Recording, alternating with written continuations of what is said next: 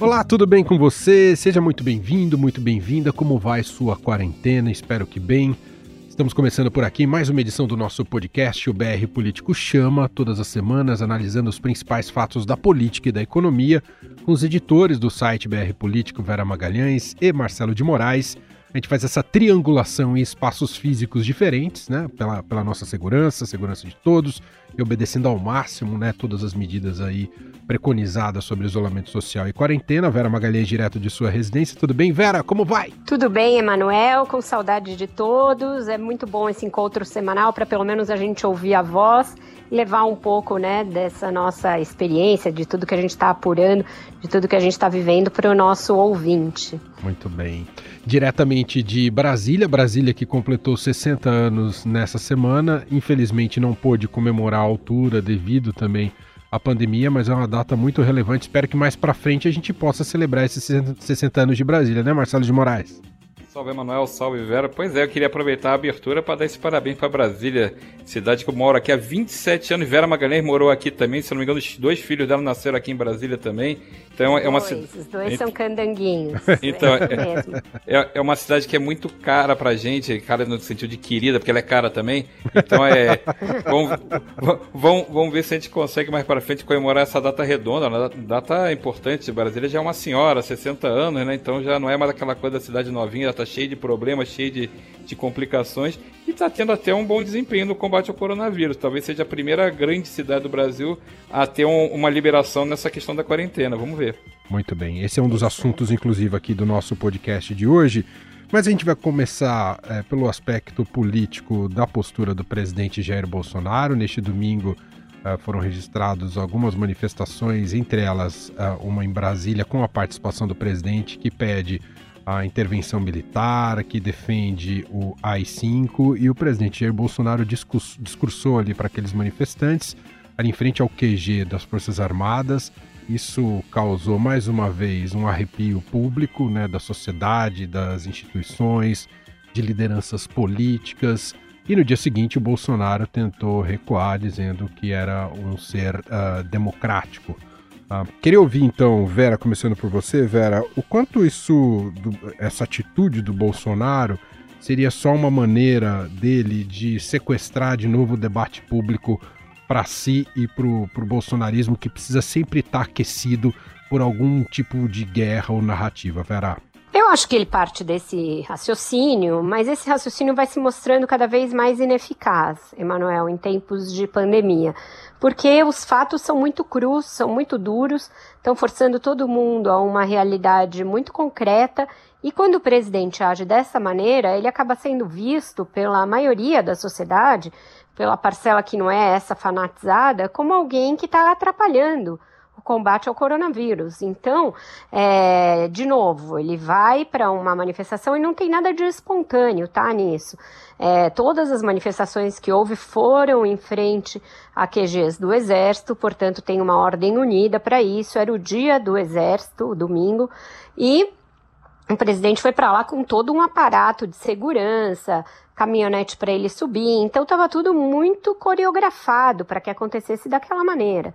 Ele, desde que chegou, pôde ver é, a mensagem que havia nas faixas, as, mensagens para o fechamento do Congresso, por intervenção militar, por um novo AI-5, gritos de guerra nesse mesmo sentido, ão, ão, ão, Maia na prisão e outros tantos. Ele ouviu tudo isso, não admoestou ninguém e subiu a caçamba de uma caminhonete para fazer um discurso dizendo que o povo tem de assumir o poder de, né, de maneira efetiva, lutar pelo que quer e que ele ouve e compartilha da opinião dos manifestantes. Portanto, ele não pode se dizer nem surpreso pelo teor das mensagens e nem dizer que se contrapôs a ele.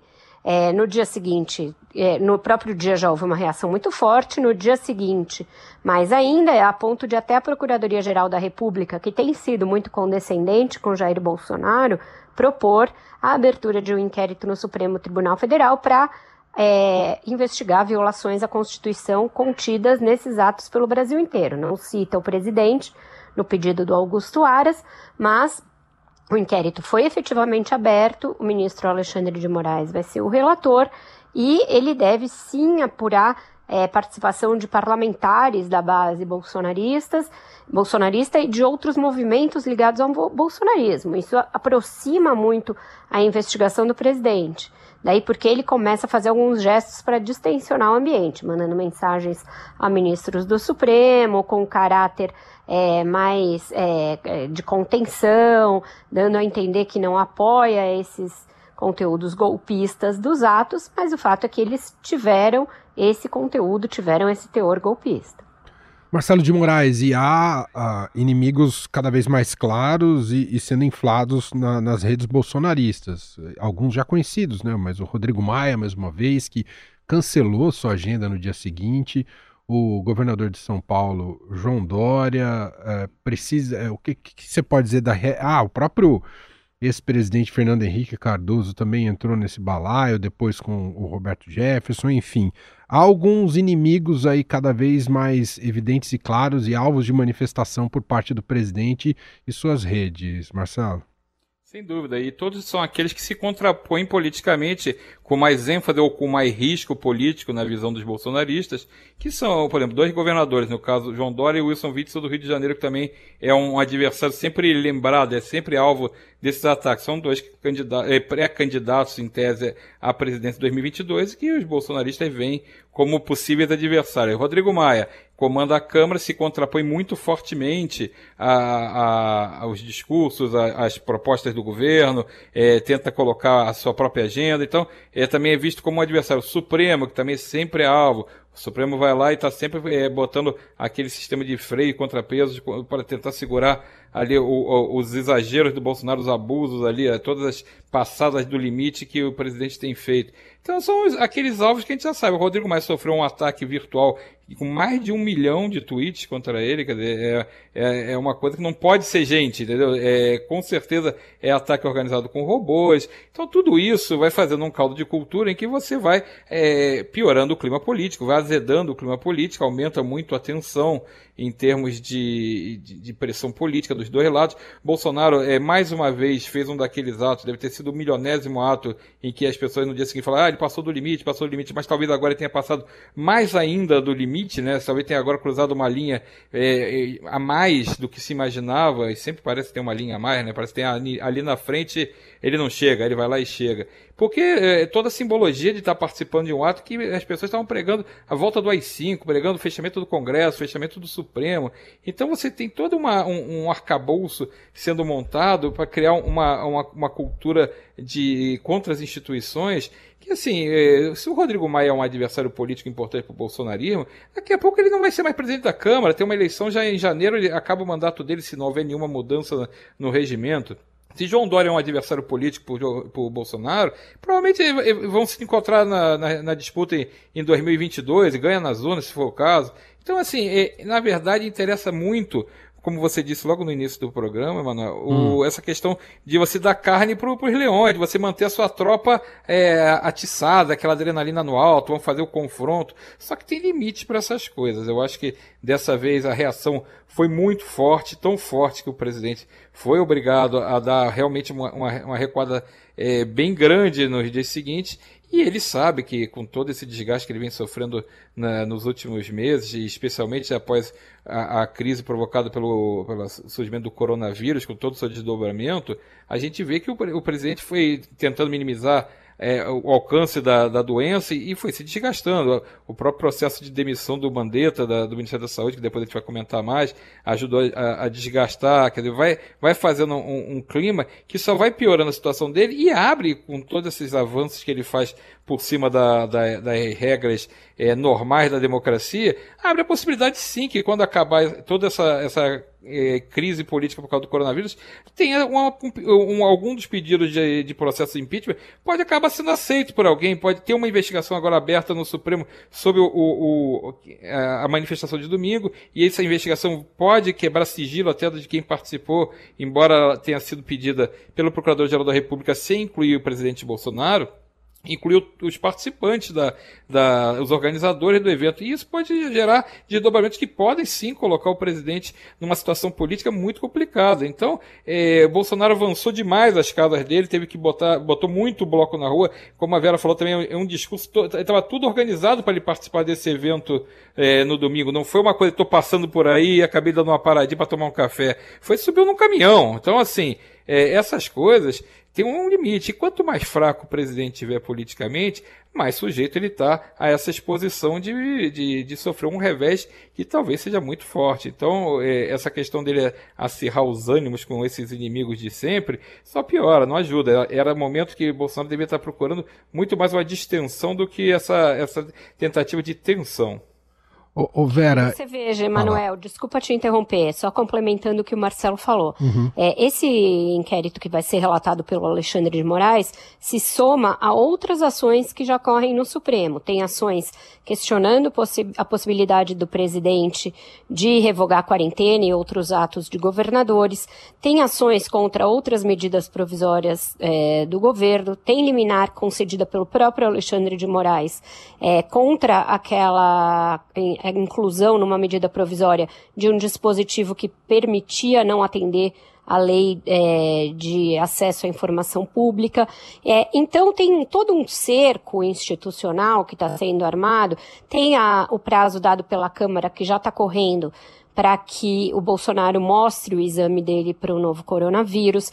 Tem a CPMI das fake news, que vai abastecer em grande medida esses inquéritos do Supremo, que foi prorrogada, e a base bolsonarista foi ao Supremo para é, se contrapor essa, a essa prorrogação. Então tem um cerco institucional para que o presidente entenda que ele não é a Constituição, como ele chegou a dizer no dia seguinte dos atos, que a Constituição existe e ela tem de ser seguida por ele. Ele é um servo da Constituição e não a Constituição em si. Quem disse letat semoi lá, o Estado sou eu, é, foi o, o rei Luís XIV, lá atrás. Então, a gente tem que ter muito cuidado com esse tipo de declaração. E o viés autoritário demonstrado pelo presidente nesse ato, em muitas outras ocasiões, está sendo olhado pelos parlamentares, pelos ministros do Supremo, e eles estão dizendo: a gente vai traçar uma risca no chão para que ele não possa passar. E, Emanuel, desculpa só complementar não, um negócio. Manda embora. É, é, é difícil até você ver uma reação tão explícita e pública de ministros do Supremo como teve é, logo depois dessa, desse, desse, desse, gesto do Bolsonaro, dessa participação dele nesse ato do, do, do, que aconteceu no domingo. Na verdade, ministros como o Luiz Barroso, que, vai, que é o presidente do TSE agora, inclusive vai comandar o processo de eleições, o ministro Gilmar Mendes falou também, outros ministros começaram a se pronunciar porque ficaram é, perplexos com, o, com, com tudo que aconteceu. Então, além de tudo isso que a Vera falou, ainda tem também, para complementar, 20 23 pedidos de abertura de processo de impeachment que já estão protocolados na Câmara. Se vão ser aceitos, isso é outra história. Pode ser tudo arquivado, jogado fora. Mas tem, já tem 23 pedidos feitos por partido, feitos por pessoas, cidadãos é, sem vínculo, vínculo político, nenhuma, nenhuma agremiação, e, e pedidos por, por, mil coisas, principalmente agora por conta desse ato também de, do, do domingo. E, e, tem, né, Vera, um, um mandado de segurança que está na mão do, do, do Celso de Mello. Não sei se isso poderá ter alguma efetividade, mas isso coloca em risco mesmo os poderes do presidente, Vera? Tem, tem também esse mandado de segurança. O ministro Celso de Mello tem sido muito eloquente contra esses arreganhos autoritários do presidente Jair Bolsonaro e ele se aposenta no fim do ano, portanto não tem mais muito, muita obrigação de é, fazer média com ninguém. Se ele achar que Bolsonaro está exorbitando, ele pode eventualmente analisar isso. Ele está afastado do Supremo esses dias, nem tem participado das sessões da turma, nem das sessões remotas é, do plenário por razões de saúde, mas isso daí é passageiro, é transitório, ele pode voltar e pode sim analisar isso. Então você veja, o presidente já entendeu isso, Emanuel, ele já tem mandado mensagens no sentido de, olha, AI-5 não existe na Constituição, olha, antes de falar em intervenção militar, leiam direito que digo, diz o artigo 42, 142 da Constituição, olha, é, não façam nenhum ato contra os poderes, os atos são legais, mas contra os poderes não. Então, ele entendeu que a coisa é, foi longe demais. Isso faz parte também de um certo modus operandi dele. Ele estica a corda, depois volta atrás, recua, e lá na frente, quando o clima amenizou um pouco, ele volta a testar os limites. Então, a gente está vivendo, por enquanto, esse jogo aí de morde a sopra, até o momento em que é, as instituições se convencerem de que isso é insustentável. Aconteceu com Dilma Rousseff, aconteceu com Collor, pode vir a acontecer com Jair Bolsonaro. Marcelo de Moraes, ainda no campo político e nas estratégias do presidente Jair Bolsonaro, alguém que conclamou muito desde que assumi, antes de assumir, depois quando assumiu o governo, de que não faria a tal da velha política, que tiraria ali do seu repertório o toma lá da cá. Há um namoro com o Centrão e por que esse namoro? Onde que o Bolsonaro quer chegar, Marcelo? É, o, o, namoro é, é já está em clima de paquera, né? Já está direto. O, o, o, presidente e seus principais interlocutores nessa área, principalmente o general Luiz Eduardo Ramos, que cuida dessa, desse meio campo entre Congresso, partidos e, e Planalto, ele está procurando a, a toma do Centrão porque ele precisa, ainda nesse enredo da, do, do pós é, de domingo, né? Ele precisa ter uma base mínima no Congresso para não sofrer o um impeachment, porque isso está no cenário. Não tinha essa realidade tão no radar, mas está cada vez mais próxima do radar, porque ele está sempre brigando com tanta gente, está abrindo tanta frente de batalha e cruza tantas vezes a, a risca né, do, do, tal do limite, que virou uma. Daqui a pouco o Congresso começa a. Não, realmente, vamos ter que analisar o pedido. Houve o, o, uma aproximação dele. O primeiro político que Jair Bolsonaro foi buscar buscar apoio para formar essa base mínima que ele quer ter para se segurar contra o impeachment e também para se contrapor a essa força que o Rodrigo Maia tem no comando da Câmara, foi o presidente nacional do PTB, o famoso e inesquecível Roberto Jefferson. Quem não se lembra de Roberto Jefferson fazendo a sua. Uh, uh, contando tudo sobre o, mensalão petista, e que passou uma bela de uma temporada na cadeia. Então, assim, para quem falava que a velha política tinha que morrer, para quem falava que jamais faria presidencialismo de coalizão, para quem falava que o toma lá da cá acabou, acabou a mamata, aí você tá lá. Até domingo, né, Marcelo? Domingo, participou. Do... É, não tem, não tem isso. Aí no mesmo domingo, ele vai lá no Twitter, a gente nunca sabe se é ele ou se é alguém próximo a ele que pega a senha do Twitter, a gente nunca sabe quem está no comando ali da, da rede social ele pega e, e, e replica o, a, uma live feita por Roberto Jefferson, dando uma entrevista. Roberto Jefferson virou, um, claro, batendo, baixando a linha no Rodrigo Maia. Então o Roberto Jefferson passou a ser mais um dos oráculos do bolsonarismo desde esse fim de semana. E justamente porque ele preside um dos partidos Centrão, que é o PTB. E o Centrão, claro, adora, né? Eu até escrevi isso nessa quarta-feira no, no BR Político, que uma coisa é, é você deixar o Centrão assanhado. Assanha fácil. O Centrão tá sempre querendo saber o que, que, tem pra gente aí, qual é a conversa. Só que levar são outros 500, desculpe o trocadilho, mas é, é porque o, o, o Centrão, ele hoje, ele funciona de uma maneira que ele tem mais força que qualquer grupo político dentro do Congresso. O Centrão hoje, ele formado por 9, 10 partidos, nenhum deles sozinho teria a força e capacidade de comandar a agenda do Congresso, de ter influência como tem, mas juntos desde o tempo do Eduardo Cunha na presidência da Câmara, ainda no segundo mandato de Dilma Rousseff, no início do segundo mandato de Dilma Rousseff, o Centrão se organizou de uma maneira que ele se tornou um, um organismo vivo que toma conta do Congresso, toma conta principalmente da Câmara, onde eles têm muita força política. Então essa turma aprendeu que junta tem muito poder. Se for negociar no, no picadinho, no varejo, esse poder vai ser. Você pode até conseguir um, um poderzinho, mas você jamais terá a força que teve. E o Bolsonaro está tentando beliscar uma turma que pertence a esse grupo, porque realmente é uma turma que vai para lá, vem para cá conforme o vento, né? Mas acho difícil ele conseguir levar um pacotão do Centrão, né? Acho que ele leva um, um, um pedaço aqui, tipo Roberto Jefferson, pega mais um, um, outro partido que esteja mais solto aí, mais insatisfeito no momento, ou esteja mais com um apetite mais aguçado, queira, queira jantar mais. Agora eu tenho uma curiosidade, talvez você e a Vera possam me matar essa curiosidade. Se ele levar o Roberto Jefferson pro lado dele, se ele levar também o presidente do PL, o Valdemar Costa Neto, outro que passou uma temporada na cadeia. Como é que vai ser a foto? Vai ter foto dele, dessa aliança? Vai ser, vai ter o, o, o, o ministro Sérgio Moro, por exemplo, que é o ministro que, que botou os dois na cadeia, não o Roberto Jefferson, que ele foi outra operação, foi, não era da Lava Jato, mas que tanto de, chegou no, no governo com tanta força política por conta da, da atuação dele perseguindo, combatendo a, a, a corrupção, e principalmente envolvendo político. Como é que fica o Sérgio Moro nesse governo? O mesmo governo que se alia com Roberto Jefferson e Valdemar Costa Neto é o que tem Sérgio Moro. É isso, então virou uma coisa mais maluca do que nunca. É, esse... Aí nessa hora o Bolsonaro vai defender o distanciamento social para não precisar fazer a foto. Aí é quarentena radical, né? É, é. é quem diria. Aí só pelo Zoom. Roberto Jefferson na foto realmente é só coisas da política passou, brasileira com o Bolsonaro. Passou a ser um guru, passou é, a ser guru, é, é o novo, novo, novo, guru do bolsonarismo, né? Incrível. Impressionante. Bom, a gente está aqui com o BR Político Chama, Vera Magalhães, Marcelo de Moraes, analisando os principais fatos da economia e da política, é, que você sempre tem também no brpolitico.com.br, nosso podcast de toda semana.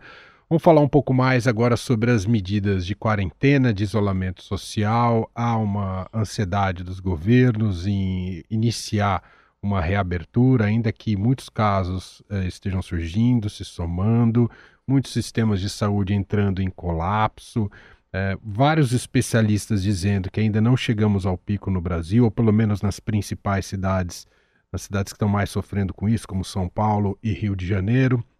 Uh, mas, oh, Vera Magalhães, uh, me parece que alguns governadores estão se assanhando a dar horizontes para a população. Não sei se é num sentido político de dar esperança às pessoas, mas quando a gente olha o cenário do dia a dia e dos relatos né, de UTIs lotadas, dos problemas uh, de quem atender, enfim, não me parece que eh, fosse ainda factível relaxar o isolamento social. Eu não sou especialista, estou dizendo só colocando na mesa aqui uma questão que é bastante importante, né, Vera? Pois é, Emanuel, é, de alguma maneira, essa pregação feita pelo presidente da República para que se reabram as escolas, se reabra o comércio, reabra os shopping centers e outras, é, acaba surtindo um efeito psicológico nas pessoas e também um efeito político de pressão sobre aqueles contra os quais ele se opõe, né? Então você veja que a gente tem essa situação. É, tem casos e casos. O Brasil é um país de dimensão continental em que é, a nossa situação é mais semelhante à dos Estados Unidos do que a de alguns países da Europa, pelo tamanho do país e pela discrepância de fases e de estágios da, da pandemia em que a gente vive em diferentes lo localidades. É, em lugares aí como Brasília, que o Marcelo depois pode até falar melhor, porque ele está aí no dia a dia, o fato do governador ter fechado rapidamente, logo no início da pandemia, e ter controlado, inclusive, é, o fluxo de pessoas para ir, porque é, o Congresso reduziu as suas atividades, outras repartições públicas da mesma maneira, permitiu é, controlar a curva de alguma maneira. Então, por hora, ele considera seguro reabrir algumas atividades, mesmo assim de uma maneira muito gradativa, com muitas regras regras a partir do dia 5 de maio. Da mesma maneira, aqui em São Paulo, João Dória anunciou uma reabertura gradual de menos é, atividades do que aí em Brasília, é, a partir do dia 10, portanto, posterior à reabertura de Brasília. Mas tudo isso vai se dar de acordo com os casos daqui para frente. A gente tem visto ainda é, casos aumentando dia a dia. Então, São Paulo tem algumas novas unidades de leitos hospitalares construídas que permitem que não se esteja próximo ao colapso. Pode ser que haja uma necessidade, inclusive, da rede pública ocupar leitos da rede privada, que começa a desafogar antes da rede pública, afogou antes e desafoga também antes. É, mas se a coisa recrudescer, pode ser que tenha de voltar a fechar. E esse é um movimento que a gente tem visto em vários lugares do mundo. Lugares que liberaram a quarentena antes, tendo de fazer novas quarentenas. Especialistas já preveem que a gente pode ficar nesse fluxo de quarentenas intermitentes, ou seja, você libere e depois prende é, de novo por até dois anos, até que se tenha uma vacina efetivamente, ou até que a maioria da população esteja imunizada por já ter tido contato com o vírus. O importante é apenas fazer com que é, a, o pico de contágio não colapse o sistema de saúde. Uhum. Então, acho que vai depender muito de caso a caso, de como cada estado reage a isso, da ocupação de leitos. No norte, por exemplo, parece inviável qualquer tipo de abertura, em alguns lugares do Nordeste também. E vamos ver em São Paulo. Acho que São Paulo vai ser o grande teste, porque aqui é o pico da pandemia no Brasil, é o epicentro da pandemia e é também o estado é, mais bem estruturado. E também tem esse contraponto político com o governo federal. Se aqui for reaberto e, e isso mostrar, se mostrar um desastre, o governador João Dória pode pagar um preço por ter reaberto cedo demais. Então eu imagino que isso vai ser feito com todo cuidado. Sim, de maneira gradual. Agora, Marcelo, como está em Brasília? Você estava falando que as coisas estão um pouco mais adiantadas por aí, Marcelo? Sim, é, aqui, como a Vera falou, o governador Ibanei Rocha ele foi um dos primeiros a tomar a providência de adotar o isolamento é, social e, e, isolamento bem forte. Aqui tem uma peculiaridade, Brasília tem muito esse, esse é, trânsito de pessoas naquela chamada semana de político, né, que é terça, quarta e quinta. As pessoas vêm para cá de outros estados, vão ou vão fazer alguma coisa relativa ao Congresso, ou vão nos tribunais de justiça, os tribunais superiores de justiça também são todos aqui, ou vão fazer aquela coisa. Brasília é, é a repartição né, do, do país. Como isso, esse fluxo fechou, você teve uma redução muito grande da entrada, da circulação do vírus de outros estados. Então, de fora suspendeu-se também a entrada de voo, foi reduzindo aos poucos a entrada de voos também internacionais, então você reduziu. E Brasília conseguiu ter, por conta desse é, processo muito forte feito pelo governador, você teve uma. Um, um, segurou rápido a, a, a, propagação do vírus. Então hoje o que você tem em Brasília são 25 mortos oficialmente por coronavírus. É um, é um número baixo e que estabilizou. Você teve uma morte hoje, depois de quatro dias sem ter nenhum registro de morte. Você teve hoje uma morte de um caso que era grave, que já estava é, grave há bastante tempo. Então você tem mais ou menos situação controlada. Ibanei Rocha definiu que vai começar a reabrir gradativamente o comércio, vai retomar as atividades já no dia 4 de maio, que é a segunda-feira, logo depois do feriado do dia 1 do dia do trabalho. Na segunda-feira, ele já está pensando também em começar a, a, a ter aulas de novo, retomar o ensino médio, né? Seria via ensino médio, que ele tem, segundo os estudos que estão sendo apresentados para ele, isso está tudo em estudo ainda, mas segundo o estudo que está sendo apresentado para ele, o ensino médio tem mais capacidade de higienização, porque tem mais consciência para usar é, a questão das máscaras, lavar, aquela, toda a proteção, então tem toda uma, uma dinâmica que é considerada mais, menos arriscada do que em outras, outras, outras partes da, da educação. Então é uma coisa em estudo. Mas no dia 4, a previsão que vão ser distribuídas máscaras para as pessoas é, que forem, por exemplo, para shopping centers, você vai, ter, vai receber mais, se você não tiver você vai receber mais. Então tem toda uma série de providências para começar essa normalização e que tem um clima para isso, porque os números estão realmente mais ou menos sob controle. Você teve, ele está fazendo uma política muito grande de testes em massa aqui em Brasil, que vão até maio, e foram feitos só nesse final de semana, que foi um final de semana de feriadão, né? Que foi até terça, né? Uhum. Foram feitos 3.196 é, exames e você só teve, é, desses 46 testaram positivo. Então ele vai começar a ter a testagem, a, o cálculo é que se faça pelo menos 450 mil testagens no próximo mês. Tem oito postos para fazer esses testes aqui em Brasília. Então, Inclusive então, para quem não está com nenhum sintoma, quem, Marcelo? Para quem quiser. É, é, meio, é, aquele esquema que você vai lá e, e, se apresenta. Claro que quem foi primeiro, obviamente, está com sintoma. É, é gente que está desconfiado que pode ter alguma coisa. Mas tem gente que foi que não estava e que, que na verdade que checasse, tá? E você fica sabendo também, não só se você tá, fica sabendo se teve também. Outra coisa que vai acontecer, eles vão colocar no, é, nessas repartições que vão abrir, tipo, entrada de shopping, que a gente sabe que shopping hoje não é só loja, shopping tem torres também, né?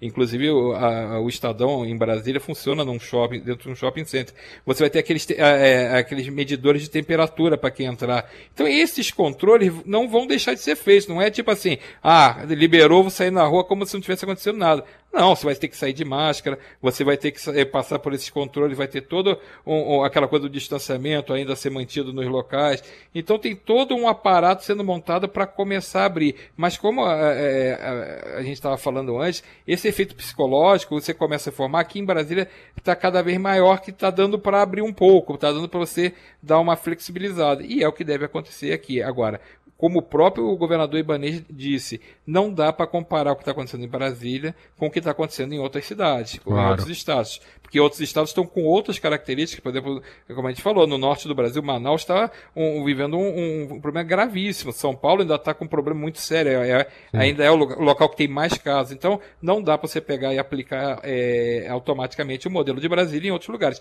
Mas é um bom sinal, porque você tem pelo menos a capital do país conseguindo retomar algum tipo de normalidade, mas sempre com aquela possibilidade. Basta ter de novo uma segunda onda, um recrudescimento, volta tudo como estava.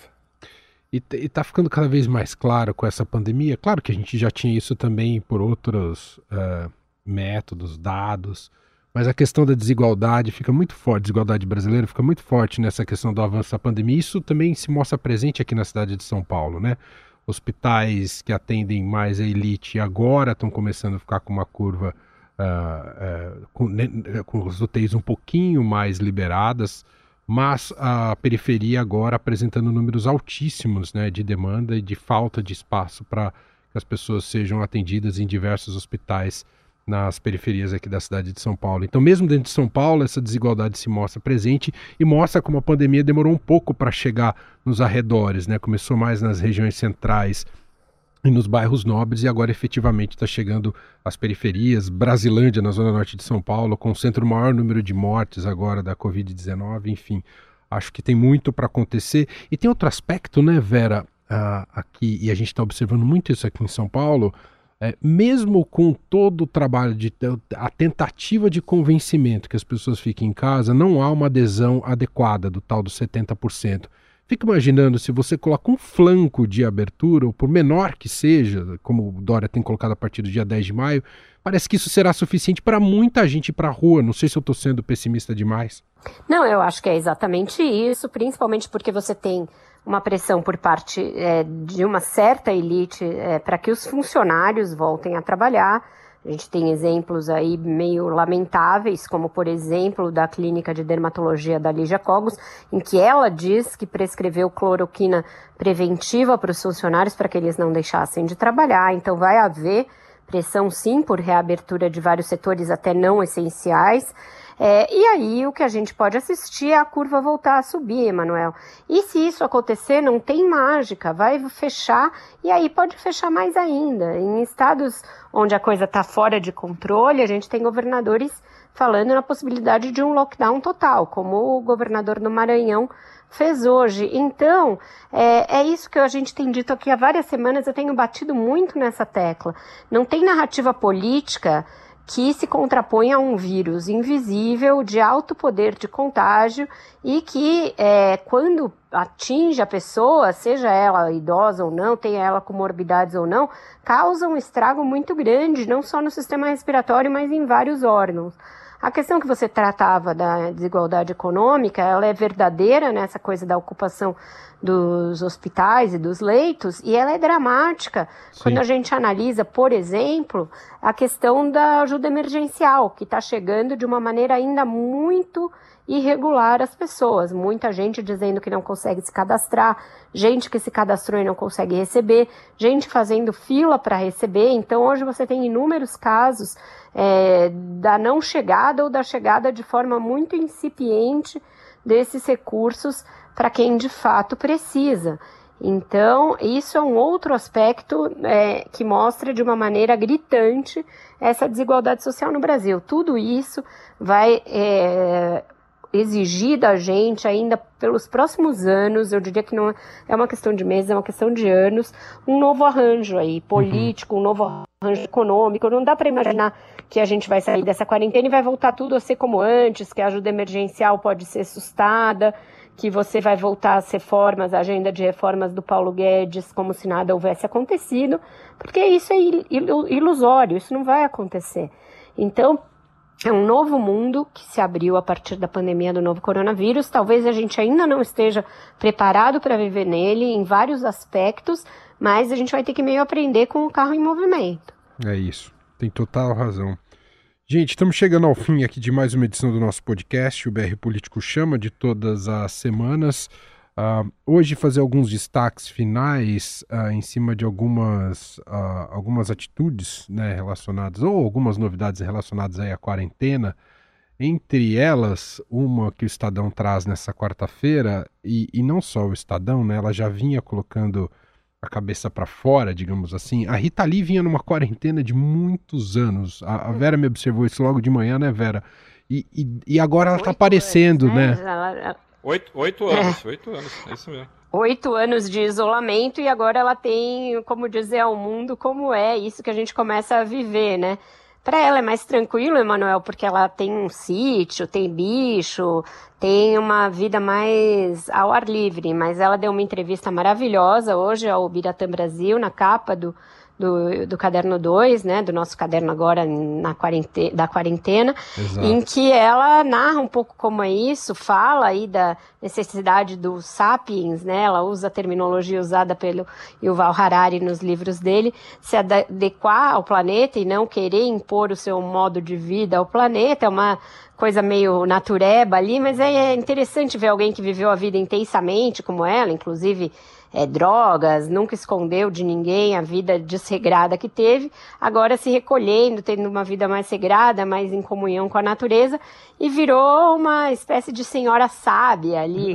É, parece bem mais compassiva, num ritmo mais lento.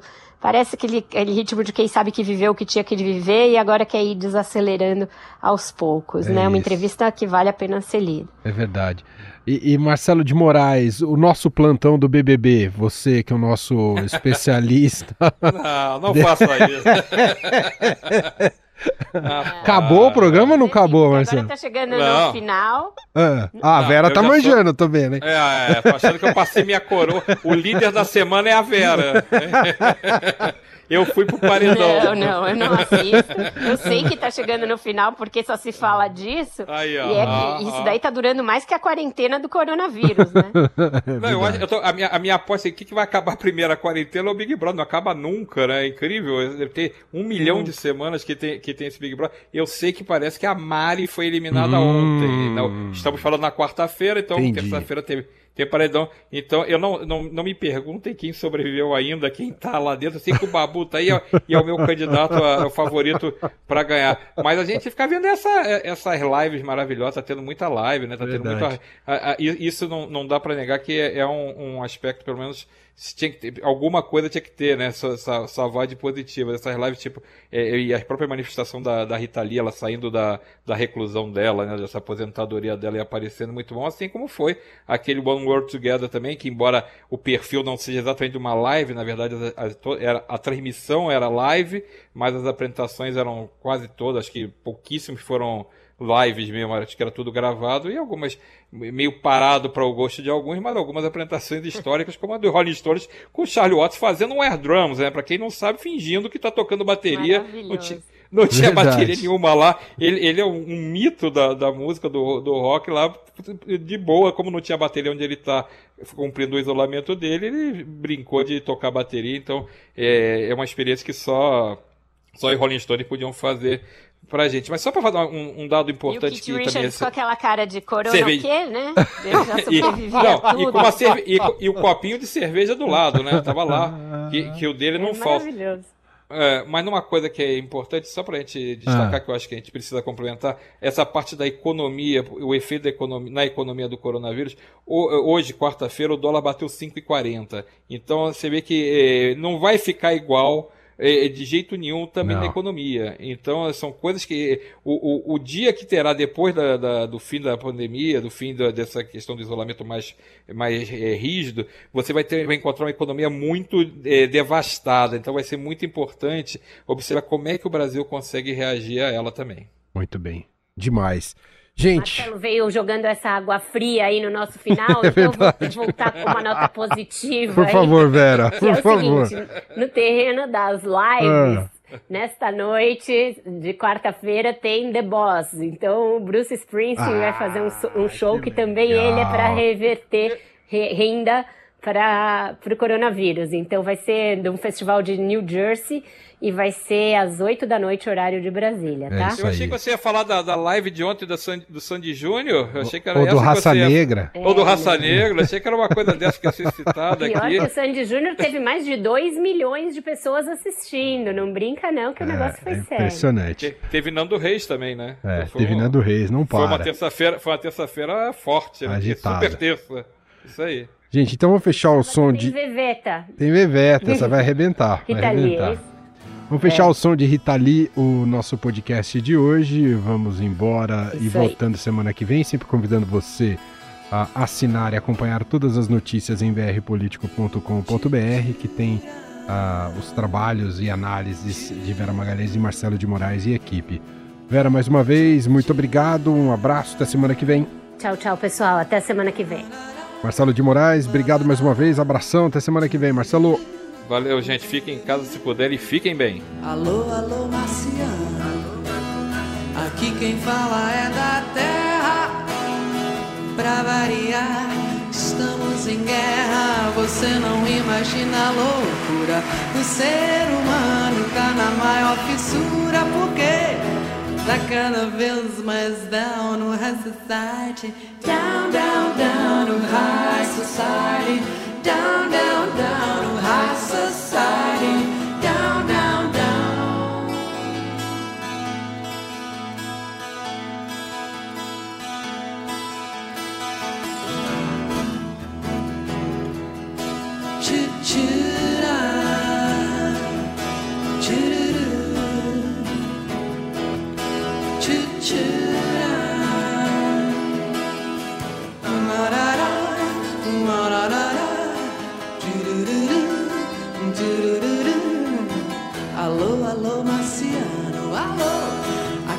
Tá virando zona. E cada um por si, todo mundo na lona. E lá se foi a mordomia. Tem muito rei aí pedindo alforria, porque tá cada vez mais down no high society. Down, down, down no high society. Down, down, down no high society. Down, down.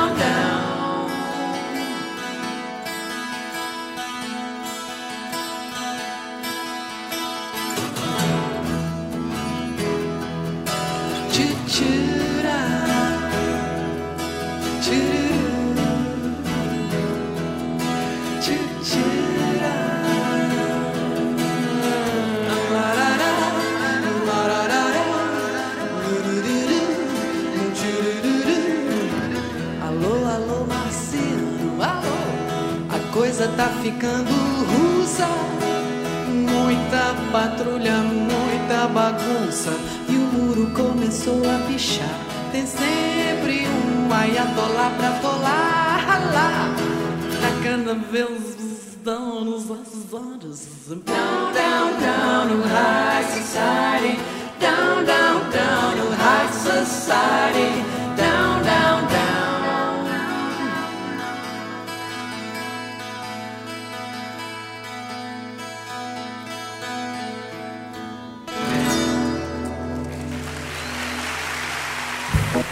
BR Político Chama. O que você não pode perder na política e na economia. Com Vera Magalhães, Marcelo de Moraes e Emanuel Bonfim.